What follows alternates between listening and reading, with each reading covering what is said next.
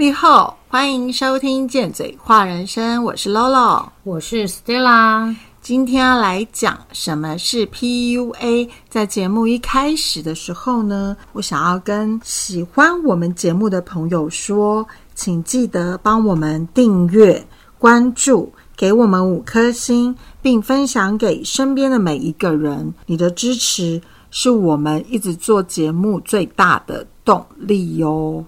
PUA 其实是听 Stella 讲，我才知道什么是 PUA。上网查了一下，才知道 PUA 其实是英文的缩写，是 Pick Up Artist 的拖写，中文直译就是搭讪艺术家，是由美国发展出的一套搭讪秘籍，专门教男性如何在夜店、酒吧。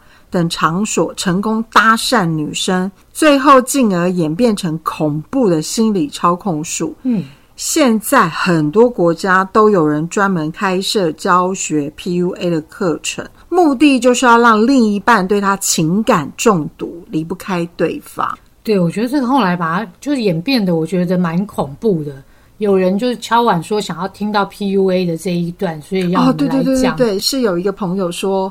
他很想听听看贱嘴会如何 讲那个 PUA，因为他好像年纪还蛮轻的，他好像有传了一些范例，就是说如果碰到的时候，我们会怎么的回他？就是 PUA 话术，如果你被 PUA 的话，你要怎么回？他就说，通常他都只能骂脏话，但他不晓得要怎么回，所以他就想要听听看，说我们会怎么回这样子。我记得印象中那个例子，好像就是他男生问女生说：“你今天晚上要去哪？”然后那个女生就说她会去夜店喝一杯，然后那个男生就跟她说：“你年纪已经那么大了，你去夜店也不会有人搭讪你，你要不要干脆就是直接跟我去看电影？”然后这是其中一个例子，对对，就是就是好像我印象中这个例子是这样子。然后我说，如果是我们，我们就会回说，我年纪大还是要去喝一杯啊？怎么了？对对，所以就我们要先来讲一下那个 PUA 的套路，对对，它是怎么来形成的？就是因为从这个开始，所以我们就决定就是录一个 PUA 的节目这样子。那有人会讲 PUA，就是有一点类似养套杀啦。对，就是以心理学来说，它其实也有一点类似像暗黑心理学。它其实如果你去把它变成一个工具，它可以就是为非作歹，可以。操控人性，他会先把自己假扮成一种很完美的形象啦。也确实，你现在如果去那个便利商店啊，你会发现就是很多那种言情小说里面说如何让什么总裁爱上你。而且我觉得我们在韩剧里面也可以看到很多啊，永远都会是那一种什么社子爱上，就是可能是工作人员啊，或者是上班的那个部分。所以他前面就会先用一个炫富的部分建立一个就是。一个很棒的位阶啦，然后就是可能会文质彬彬，讲话就是会很有理，嗯，然后会表现出一副他就是高学历、高水准、高财富，就是我们常常讲的那种高富帅，对不对？有一点类似像高富帅这样。第一步他大概就会，然后假装自己是这样子的人，对。然后有时候他甚至可能就是，如果说像是在夜店的话，嗯，那像我跟 Stella 两个在一起的时候，他明明想要追 Stella。他就会先故意来跟我讲话，然后让然后让 Stella 觉得说，为什么他先跟 Lolo 讲话？嗯，然后其实他的目的，嗯，他是要就是套住 Stella，可是他就是先来接近我，然后让 Stella 心里起了一点点异样，对，然后之后他再慢慢的就是缠吞 Stella。对，其实我觉得 PUA 在我们最早期，我们常听到就是人家就是说，你先跟这女生聊天，聊一个礼拜之后，你就不理她三天，那种其实就是 PUA 之一的套路。但是以前没有这么恐怖，现在的 PUA 是为了要做而做。嗯，所以他第一个就会先建立形象嘛。对，要先建立形象啊。有他们就教学啊，就有钱的你就要炫钱啊，有车的你就要炫车啊。我会觉得说，我们如果看的是钱跟车的话。那我们就很容易被套路到，嗯，然后还有第二个部分的话，他可能就会做一些，就是你刚刚讲细微的一些动作，像之前就是我在上那个销售课程的时候啊，他就在讲某某名牌的一个男店员，他就说他的业绩都很好，原因就是说。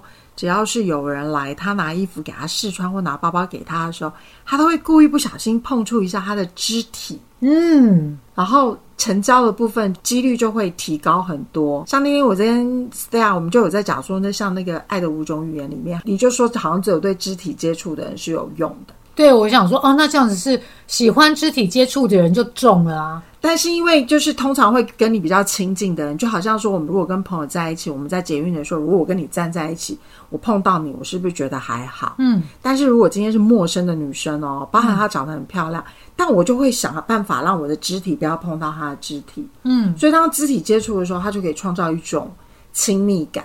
然后再就是，你看他如果穿了衣服，他说：“哇，你怎么穿这件衣服特别好看？”那是不是有肯定言语什么的在里面？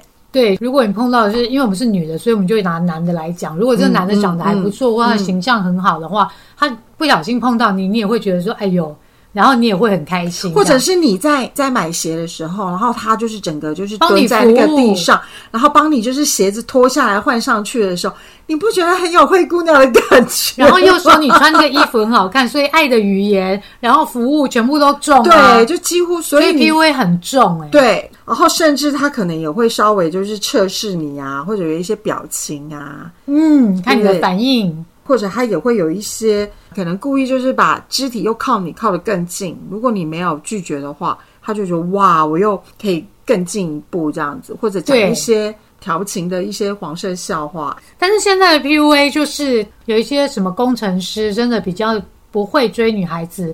或是他们的环境没有办法有很多女孩子的时候，他们就很爱去上这些 PUA 的课程，嗯，怎么样去追到一个女生？那我觉得这个的起心动念就是说，如果你只是要去追到一个女生的话，那我觉得还好。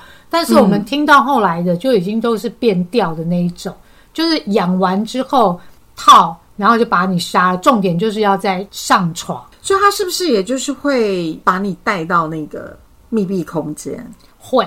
目的就是为了上传嘛，所以他就是 S 上传，呃不对，上 传上传。原来你都喜欢在船上 香蕉船吗？没有没有，小时候没有好好听古文老师的课，之后就改不了了。变成了一种讲话咬字 不清的习性，他所以就是会把女生带到密闭空间，然后半推半就这样。你知道我在就是我有看到啊，就是英国跟那个中国吧，应该是好，我们不要讲哪里，反正就是说我看到有一些他们的养套杀杀到最后变，你去学习这个 PUA，第二天就要你上了那个女生，哇，这么快啊？对，然后甚至他们还讲说不用尊重，没有问要不要，就没有要不要的问题。所以他们会不会是也是看那种霸王硬上弓或者什么的，就是有参考这一种路数，他们就是会用这样子。对，有参考这种路数。是不是？不是有些女生会觉得男生这样很暴力？比如说突然就是带到密闭空间，然后半推半拉，然后还拉过来，然后给你壁咚，然后就给你亲下去。嗯，有些人会喜欢，然后就会说：“你看我亲你，你也没有，你也没有拒绝啊。”女生说不要就是要。哦，然后之后就开始可能摸胸部或什么，然后可能因为你可能第一次可能可以摸到胸部或摸到大腿之后，然后之后要再来，因为你被养了嘛，你被他养就会对他有好感啊，嗯，然后你就觉得上床是很 OK 的，嗯，你也不会觉得怎么样，然后你就觉得就是不会是问题这样子，对，就是有了前半段之后，后半段就会很容易就会像你刚刚讲，就会一直开始嘛。可是之后，我觉得最可怕的是这里。如果正常只是追女生的动作，你就是要去辨别，就最后面他是不是有用一些什么情绪勒索啊？对，或者是强迫你，然后用暴力啊，或者是性侮辱啊？嗯，说你胸部怎么那么小啊？可能除了我会喜欢你这种胸部小的人之外啊，应该就没有人会喜欢你了吧？对，谁会喜欢现在不去荣辱的女生呢？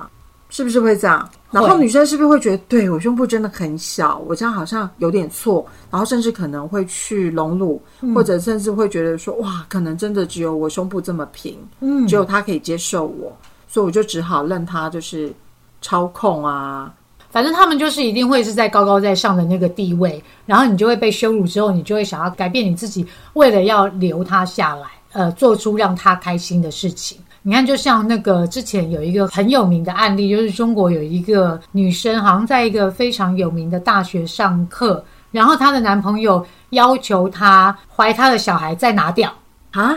你没有，你不知道这个新闻吗？不知道，好变态哦！这个就是 PUA 啊，就是他就会说你这个贱货，你是贱女人。那那女生就说我很爱你，你要怎么样才能相信我是爱你的？他就说好，那你现在怀了我的孩子，你去拿掉，然后给我看那个你拿掉的那个手术单。哦，就是证明他爱他就对了。对，就用这种方式证明他是爱他的。那为什么女生会这样做啊？你被养套杀，到最后你这是这个就是杀了。就是最恐怖的，最后演变成这样，所以我们今天要做的这一集，就是说，我会希望说，我们要如何去辨识这个 PUA 的手段。嗯，我甚至就是有看到一个例子啊，就是他有时候会用你无法反驳的那种谴责，像你刚刚讲的那个，他就会说，你看，你就是为了证明我爱我，然后你去怀孕，然后又拿掉孩子。像有一个例子，也就是如果。男生就是碰到女生的胸部的话，女生通常都会有反应嘛。那可能男生就会说：“你嘴巴说不要，可是身体却很诚实。”对，口嫌体正直，生理反应是独立存在的。对对，以前我也会觉得我可能我爱你，我才会有反应。可是实际上，生理反应真的是独立存在。对，它不是用思绪可以控制的。对，所以以前我听过那种被强暴的啊。有些人就会讥笑他说：“啊，你的身体，你明明就想啊，你的身体也有反应啊，你这个贱货。”但是我真的觉得这个是两件事情，身体本来就会有反应，不用觉得自卑，或是觉得自己真的很糟糕。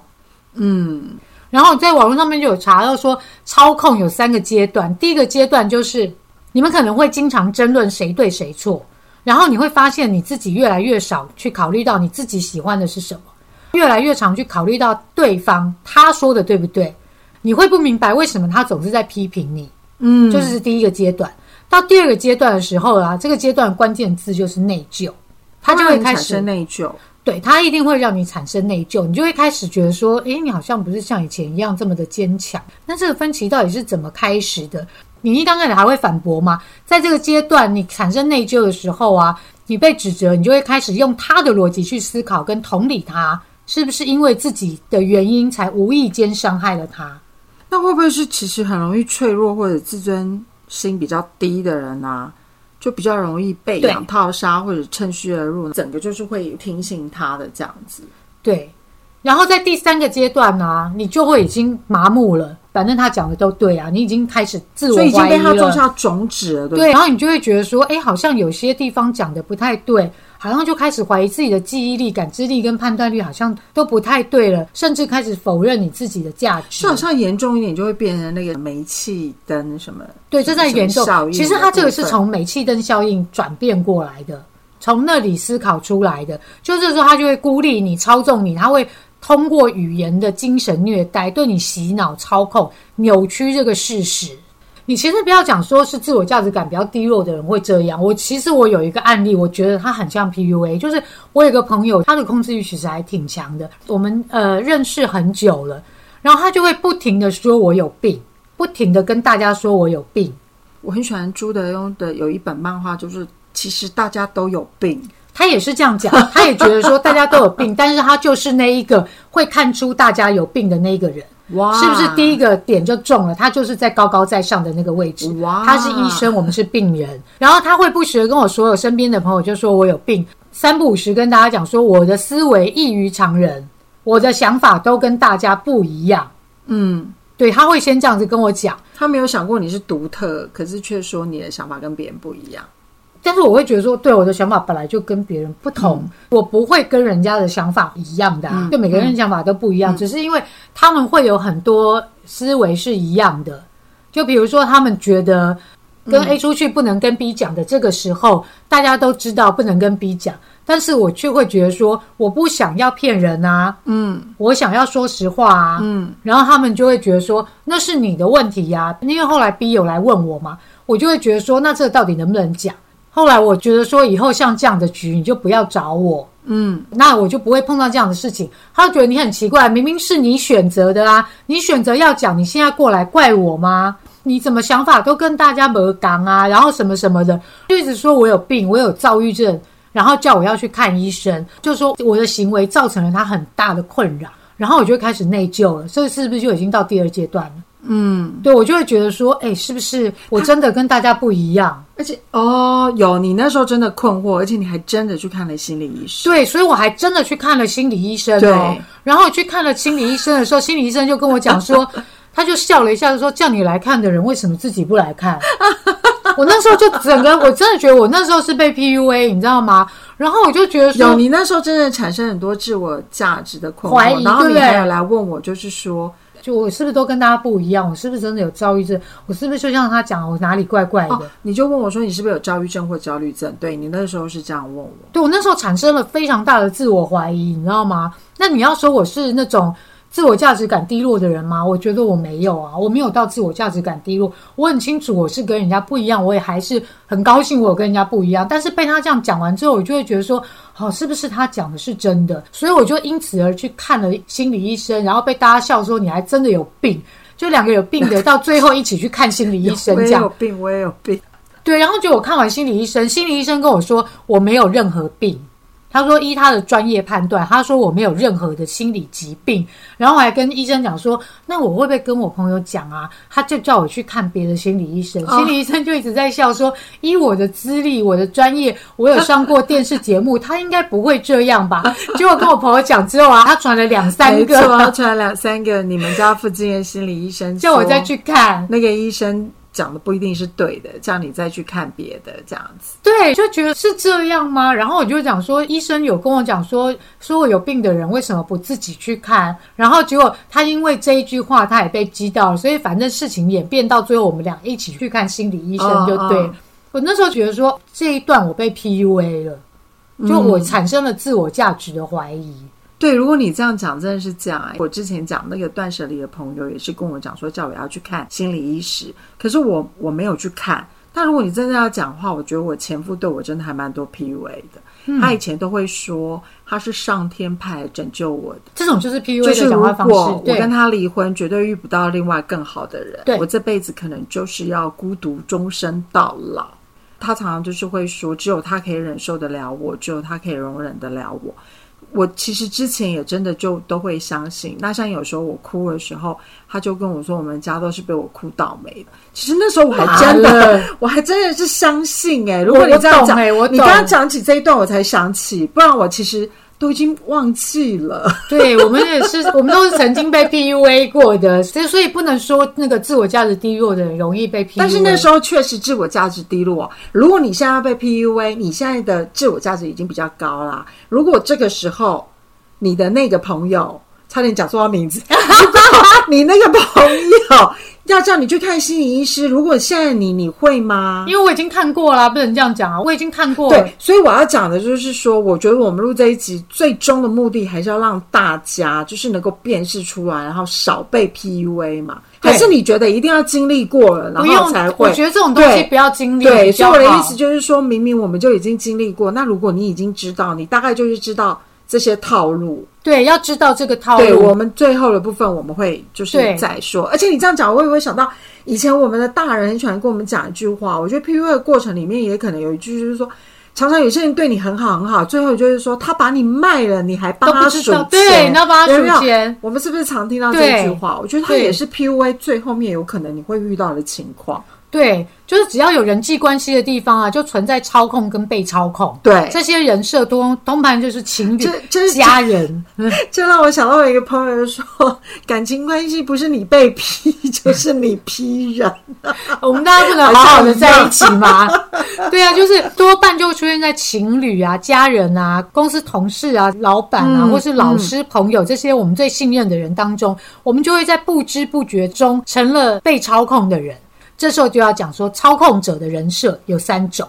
第一种呢，就是威胁型，嗯，就是属于长辈型的，父母、家人、长官、老师这一种，嗯，他会用盛气凌人的方式指责你、羞辱你，让你对他产生恐惧而听他。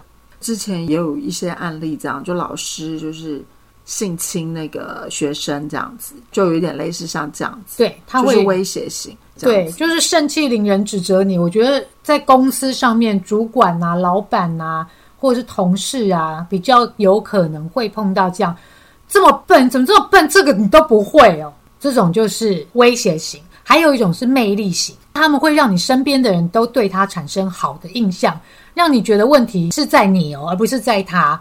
这样子的操控者啊，就是擅长用鼓励跟奖励来操控你，就好像我这个朋友，觉得他就是魅力型。他有很多朋友嘛，嗯，然后他都会约大家到他那边去吃饭，他三不时会买礼物给你啊，然后会买很多自己有好东西也愿意分享，他非常愿意分享，对他也会买东西来给我，然后有好吃的，然后或是约大家到他那边去，所以所有的人都觉得他人这么好，很有魅力，大家就会觉得听他讲说我这个人很怪，大家是不是也就会开始觉得对 Star 很奇怪，他想法怎么都跟大家不同这样子。这就是魅力型，还有一种就是好人型。好人型，他们就善用沉默跟回避来引诱你，让你自己说出他们的想法。就是跟他们相处，你总是很沮丧，却说不出来哪里不对。他平常没有任何的意见，你要干嘛，他就是好像就觉得说哦，然后他也不会去指责你，不会去批评你。嗯，但是他就会让你觉得说哦，所以你是想要吃牛肉面吗？最后都会变成他都不讲话，大家都知道他想要吃什么，大家就会配合他，大家就是最后去吃他想吃的东西。好，所以是他想吃牛肉面，但是他就比如说是我想吃牛肉面，然后我就说 s t e a 你想吃牛肉面对不对？不对，不对，不对。比如说你就是那个人，对不对？你喜欢吃牛肉面，对，然后我喜欢吃，我想要吃韩国烤肉，好了。然后我就问你，你要吃什么？你不会问我，你是好人型，你的形象都不讲话的。如果我们要去吃韩国烤肉，他就会觉得说：“哦，那既然你们要去吃韩国烤肉的话，那我就不要去吃了。”哦，所以到最后大家就是配合。那他说他不吃之后，那大家怎么知道我要吃牛肉面？就是相处久了，大家会知道说他一定是喜欢吃那一个，但是就是他不会直接就是说不要不要吃这个，就是他不会直接说，但是他什么都是好好好，但他最后可能就会用一种，他也没有跟你说好，反正他态度很坚定，你要去吃这个，他就不要去吃，但是他不像就是说会有很多的意见在里面，就对他完全不会有意见，比如说他很确定我今天出门就是要吃牛肉面，你要去吃韩国烤肉，他就会说哦，那如果你们要去吃韩国烤肉的话，那我就不要去吃，你们去吃好了。那我们就会觉得内疚了嘛，内疚出来了，对不对？就会觉得说，哦，好像怎么每一次都听我们的啊？可是实际上整趟行程下来，有可能其实都是听他的。其实他从来不让啊，他要什么就很明确的，他要什么。我发现有时候真的就是你要去辨识这些东西的时候，真的是会比较，就是你必须要去很深层的观察，就是还是要觉察自己。所以，静下来其实是很重要的一件事情。还有一种我想到就是 PUA 比较多的一个方式，就是让你跟你的亲友隔离。你有太多人可以问的时候，你就不会被 PUA 到了嘛？啊，所以他就要先把你隔离掉，然后让你整个相信他讲的，就是你要崇拜他，你只能看他这样子。这个也是 PUA 的套路。手机里面只能存他的电话号码，其他人都不能有，就对了。应该是说不让你跟别的朋友出去，然后或者是说不让你跟太多的人有联系。哦，我前夫不是这样吗？对，所以你真的是被 PUA 的，这样 就会跟他建立起依赖共生的关系。你就会觉得说没有，他就会觉得说，你看看，如果你没有我，那你怎么办？对对对对。然后那所以你就会产生不安全感跟焦虑嘛。然后你只有他可以依赖啊。哦。你那时候也相信你，就是他真的就是你唯一可以依赖的人。而且如果我真的觉得他爱我，我又觉得他是。我唯一可以依赖，然后我又没有工作能力的时候，我觉得我真的会很依赖他。然后我这边有一些那个 PUA 的案例，就是 PUA 就会教人家，就是一刚开始在养的时候，你就是不要讲太多话，顶多就是哦，嗯，啊，冷漠，然后就想，哎呀，你对我没兴趣，哎，对，就是激起你那个好奇心。还有就是像你前夫一样，天气这么冷还穿裙子哦，穿那么短，对，就会开始对。还有就是说，你想要这样想，我也没有办法啊。反正不管你怎么说，我说的就是对的。对，然后不然就是言谈中不时的暗示自己的性能力有多强啊。这这让我想到，我有跟你分享过，有没有？哦，有。有些男生他就在边边做的时候，然后亲一下你，他就说怎样？有没有觉得我吻功很厉害？然后摸一下你，然后就说哦，有没有觉得我抚摸的功力很厉害？然后在做的时候，哦，你有没有觉得我那个特别大？然后或者是在干的时候就说，你有没有觉得我很厉害？然后我碰过一个说，我要让你知道什么叫做高潮。然后我就觉得这人疯了吗？那本来不就是必须的吗？他就自己在那边觉得自己很猛、很威、很了不起这种感觉，我就觉得这怎么回事？什么鬼？然后就是自己在那边觉得自己很厉害，可是说真的，就是没什么感觉。对，就没有什么感觉，然后就会觉得说，哦，说出来的话挺厉害的，其他金价不挂配，对，真的很 A 片情节。我还记得我最喜欢那个 A 片，后来才知道，就是说那个好像有点类似像 PUA，就是女生去按摩，然后是男性的按摩师，嗯，然后他就会帮你按摩，然后不小心就是碰到你，碰到，然后就在那边强推半就的过程当中，就他们很喜欢演像这样子的东西，这种也算 PUA 啊？对啊，我在查 PUA 的时候，他这个东西就跳出来，然后我就想，哇，那可能我年轻的时候真的还蛮容易被 PUA 的，因为我特别喜欢这种情节。为什么 PUA 变成性话题？怎么会变这样？又不是最后就要，因为最后就是要上桌。所以在这边提醒一句，就是说呢，关于做爱这件事情，一定是要两个人开心，不是只有一个人开心。真的，如果一个人在那边觉得自己很了不起，那时候你大概就是要……而且我通常觉得嘴巴一直讲自己很厉害，真的都没有厉害到哪去。还有五个陷阱法。第一个就是，当然就是我们刚刚都有讲过，建立他们的人物形象嘛。呃，他们会包装自己啊，比如说到什么艺文场所啊、看画展啊，然后就是把自己包装的很厉害这样子。再来就是暧昧诱导，就开始说：“哎，你的胸部蛮漂亮的啊，什么什么的。”然后就讲讲自己的性能力。我包这么紧也看得到啊。再来就会开始贬低打压你。嗯，就会觉得说，嗯，你的胸部虽然漂亮，但是好像下垂了之类的啊，扩散了之类的，就是贬低打压。就是说，哦，你的身材虽然还不错，但是你那个小腹好像大了一点，这样子就会开始贬低打压你，你就会觉得说，啊，是不是不爱我了啊？那我是不是要开始减肥什么什么的？然后再来，他就会是感情虐待。感情虐待就是他会开始要拍跟你性爱的啊，有很多人喜欢拍性爱的影片，就是用这个炫耀，然后用这个来操控你啊，所以不要随便跟别人拍爱情动作片哦。嗯，对，然后还有一个就是那个颠覆人物形象，表面放浪形骸，无牵无挂，但是之后他会跟你讲说，他以前不是这样，是因为受过很重的情伤。所以他才会变成这样，勾起你的同理心跟那个，就是那个啊。母爱。啊，对对对对，就是我对没有讲到的，就是勾起女性，因为女性都会有喜欢照顾人跟母爱情节的部分。对，如果我们的例子举的都差不多啊，我真的最想要讲的，我觉得这个也是我觉得最重要，就是你要去如何觉察那个 PUA，跟我们刚刚讲的那些陷阱，你要怎么逃离掉这些陷阱。那在这个部分，我觉得辨认指标啊，就是你真的要去看看啊，有没有平等互惠的关系，有没有真正的情感交流。就是在感受上啊，我觉得在感受上，这个你第一个你一定要相信你的直觉。嗯，当你感觉到不舒服、不愿意、不对劲的时候啊，一定要先肯定自己的感受，然后从感受去推论啊。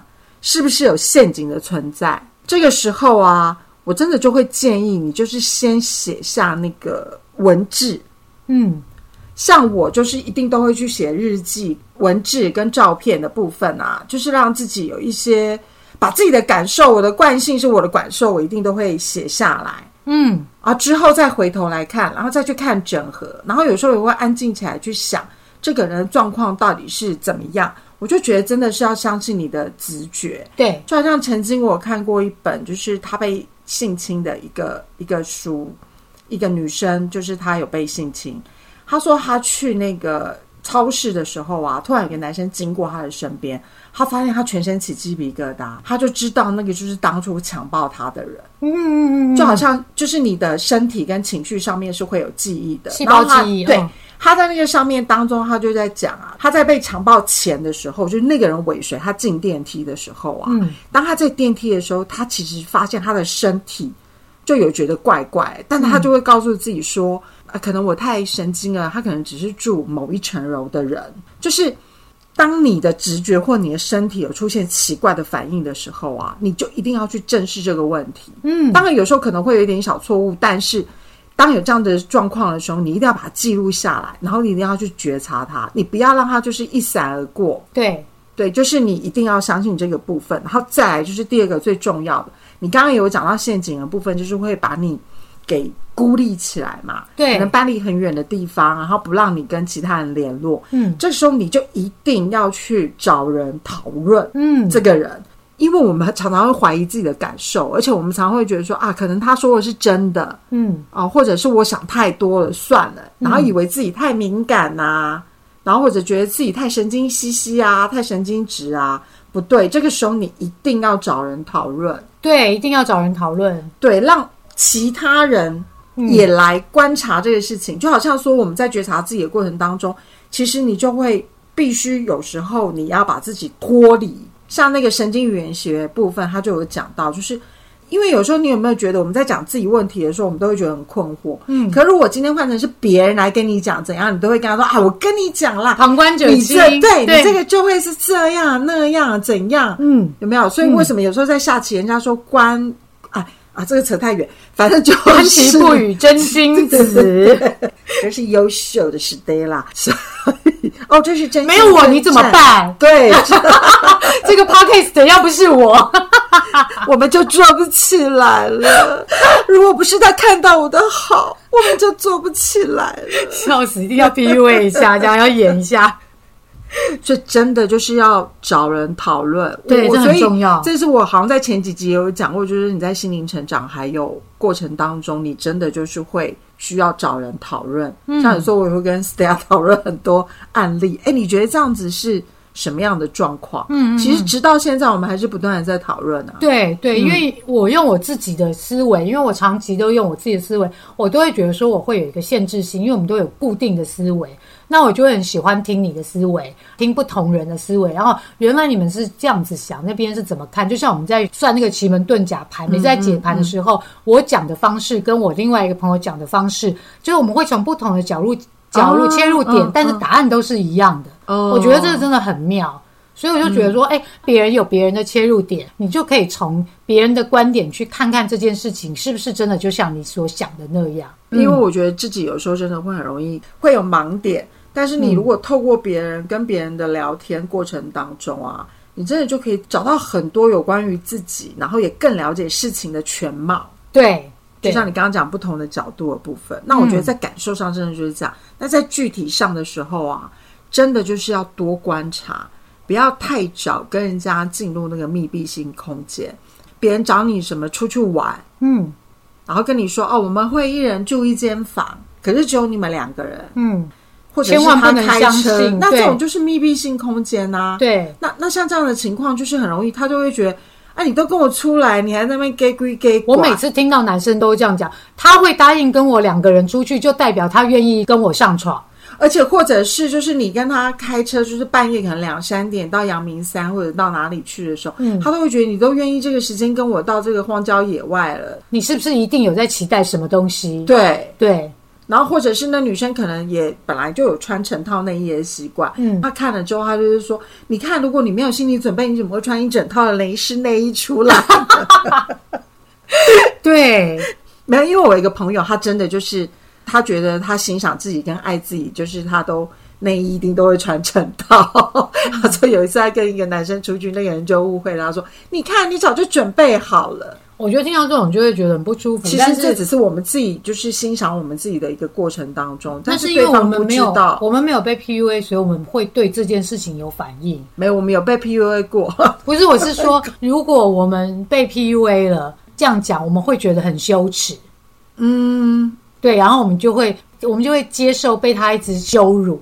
嗯，就是说我们就是贱啊，我们就是怎样这样子。那你现在有接受我们的怪了吗？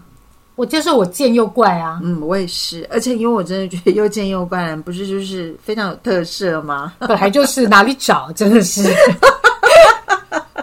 再来啊，最重要的啊是那个刚刚讲不要就是太早进入密闭空间嘛，然后如果坚持要跟你独处啊，或者撸你啊，然后跟他摸你，然后你在一边就是他就是会很急，他就会很快露出他的那个狐狸尾巴啦，你就可以快速的辨认出他可能就是想要对你 PUA，不是真心的。因为如果他真的是在乎你的，他一定会在乎你的感受，他不会觉得女人说不要，其实就是要。那最重要的就是自我觉察的习惯。对，自我觉察是一种警醒的状态，就是你真的要到现在，我都还觉得自我觉察真的很重要。你要知道自己在做什么，嗯，然后为什么而做，就是保持清醒，才不会受到情绪跟话术的影响。然后知道对方在胡扯，嗯，当如果你有感受到就是对方的那个意图啊，他的技巧就会变得无效。我不敢说我们现在不会被 PUA，但是我要说我们的几率会少很多。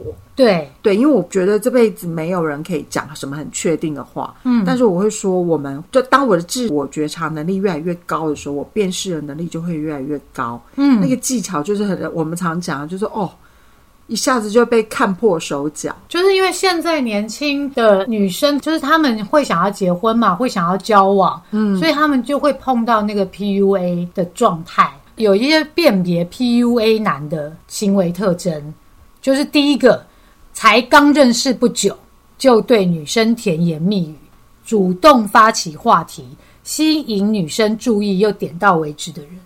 嗯，对这个你就要注意，但是这个东西你可能还是需要观察。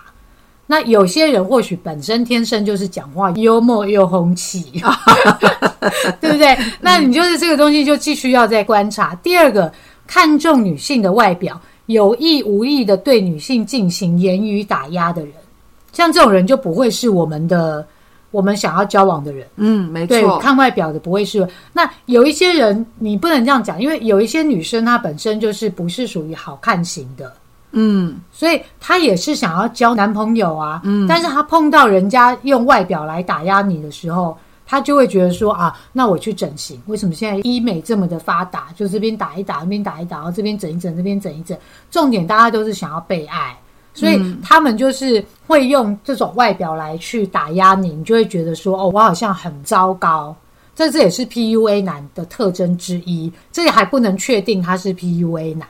还有一个就是更喜欢身体接触跟性，然后很少在意女性的感受跟彼此精神世界交流的人。嗯，精神世界交流，这个我觉得就已经可以非常明确的知道他是不是爱你，喜不喜欢你，对你有没有为了想要上你而已。嗯对，讲到这里就已经差不多可以分辨出来嘛。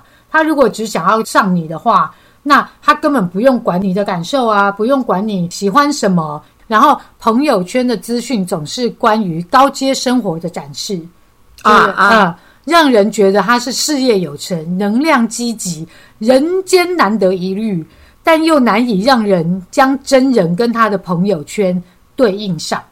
诈骗就是用这种方式啊，所以就是说，如果你自己是属于那种看钱的，你就要当心，你是最容易被 PUA 的人。他就是一张嘴嘛，然后就给你看我的生活很厉害，但是他又不把你带到他的生活圈。所以其实就是在辨识的这一过程当中，最重要，最后还是就是有关于觉察，对不对？就是你要觉察这些状态嘛，嗯它是一二三四五的哪一种？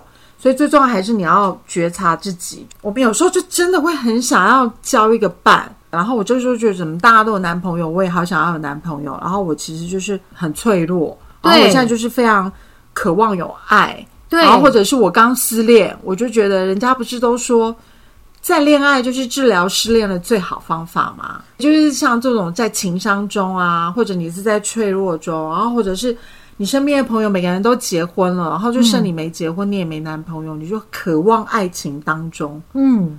或者是可能这个时候你家里发生一些什么状况，嗯。你在恍神中，就是你可能精神状态啊，嗯。然后整个就很需要有人陪伴啊，嗯就是在一个很不舒服的一个状态的时候，嗯那这个时候你就要去觉察自己，你不要随随便便的，就是进入任何一个关系去做补偿。像有时候我们也会在婚姻当中听到很多人，就是会想说他想要逃离原生家庭，赶快嫁给另外一个人。对，然后就进了另外一个坟墓。对对对，就是他也没有觉察，嗯觉察自己的一个状态。那自我觉察，我觉得它跟自信，嗯，如果有了自信，你要建立自尊，就真的比较容易。就是自信、界限跟思考。对，当你有了这些东西，你就比较可以独立自主。独立自主之后，你就可以去找寻一些你喜欢的运动，嗯或者是习惯。像有一些人就会去练瑜伽啊，然后现在很多人会去登山啊、跑步这种。我觉得它其实跟自我觉察都是会有关系的。那你就是保持这个状态。然后第三个当然就是你把刚刚你听到那一些 PUA 的伎俩都把它记起来，你知道以后你就会比较容易应对。嗯，然后也千万不要让对方知道你家住哪里。啊、对，你看，像刚刚我们不是有讲到一个男生会说：“哦，你的奶好大哦。”你会怎么回？对啊，怎样看得见，但摸你不到。摸不到，也吃不到。对，人家大概比较想要听我们讲这一种对。对对对，对，我就说，如果人家跟我说我的奶好大的时候，我就会觉得心里就觉得说，你已经在意淫我了吗？你是变态还是母爱不够啊？没有啊，你就胸部真的大啊，我好看，你就是要让对方知道你看得到、吃不到、摸不到。因为我刚刚是听成你说我胸部小，我想要把你 气。你干嘛自己？人明明说你大，然后自己还觉得自己小，真的很好笑。因为大对我来说很不真实。很好笑。如果有人跟我说你的奶好大的时候，我就会觉得说你妈奶不够你吃吗？这句蛮好的。对啊，对，你知道现在 PUA 还有一些，现在很多人喜欢 AA 制，就会看你会不会跟他 AA。嗯，PUA 会用这样子的方式，所以 AA 制现在很流行，就是这样。我们那时候就有跟朋友在讨论，就是说约女生出去所有消费都要 AA 制的时候，你会怎么说？我觉得这个我真的很难判断诶、就是 A A 制，如果是认识没有很久的人，A A 制我会愿意啊，因为我觉得我没有要跟你进入另外一层关系，那就是各付各的，很 OK 啊。这两天我不是在那个所以上面看到，就是有人就在讲说，要结婚的时候，她老公也要跟她 A A 制啊，说住月子中心也要 A A，买房子也要 A A 嘛，然后房子是她老公的名字哦，那生小孩要不要 A A？对，然后，就是我的意思就是说，那你生一半的小孩，我生一半的小孩、啊。对，结婚基金也要 A，什么都要 A A，、然后以后养小孩的那个费用也要 A A。这女生就在那个所以是这女生被 A 了吧？对，这女生就在问说，这样子的男生到底能不能嫁一个不会养你的男人？你什么都靠自己养的话，那你干嘛要跟他过？对不对？你就把他当机器，生完小孩，你把你的小孩抱回你家，你跟你自己 A 就好啦。我真的觉得下一个 会更好。像之前我有一个我们两个都还互有好感的一个男生啊，你知道我们出去吃饭的时候，如果是那种两百零二块嗯，这一种的、啊，他就会跟你说一百零一，然后你不给他一块，他就会非常生气的这种。然后有一次是类似像两百零三，那不就是一百零一1.5点五吗？他就会说：“那我吃亏好了，你还是给我一百零一就好。”后来就跟他就是完全断绝往来。这种就是我对他也互有好感，但是我们这样出去的过程当中，你就会觉得你现在这些东西都给我算的那么清楚，将来有很多事情其实真的没有办法算得清清楚楚的。对，就是因为我觉得，如果说你的心态不正确，什么都要算。请问泡牛奶，小孩子在炒泡牛奶，我们要 A A，一天你起来，一天我起来，这样我很 OK。家事你也要跟我 A A 啊，洗碗你要 A A 啊，煮饭你要跟我 A A 嘛，洗衣服你也跟我 A A 嘛，是不是要这样子？你要 A，我们就 A 到底。但是我会觉得说，这不是感情了。所以就是 A A 制的。如果我觉得一刚开始 A A 制，我觉得 OK，因为你没有确定要跟这个人在一起，但是你连这个东西你都要算的这么精细的时候，这个男生我就要考虑。对，因为讲到这个，我也会想到，就是说像以前我跟我前夫刚交往的时候，我们去吃面摊的时候啊，他就是会拍拍我，然后跟我说去拿卫生纸，去拿筷子，我都乖乖的就去拿、欸。然后之后我就发现，在婚后他其实要服侍你的机会，其实也变得非常的少。之后就是我在跟别人出去的时候，我就会观察这个人会不会帮我拿筷子，嗯，会不会帮我拿卫生纸之类。不是说他理所当然要帮我做这些事情，但是你从这些的肢维动作里面可以观察他到底是不是有真心的想要跟你在一起，对，就是两个有没有真心的想要就是互相相处。付出，对，还是只是要你就是做一些什么事情，对。或服务他这样子。对，讲到这个，我有觉得我也可以再讲一个例子，就是说我有一个朋友，他觉得我可以遇到现在的男朋友，因为在我出车祸，我的男朋友都没有离开我，每个人都对他赞誉有加，他们真的觉得我好幸运，可以遇到这个男人。嗯，其实当他讲这句话的时候，我也很困惑，我也去问了 Stella 说：“你觉得我现在的男朋友啊？”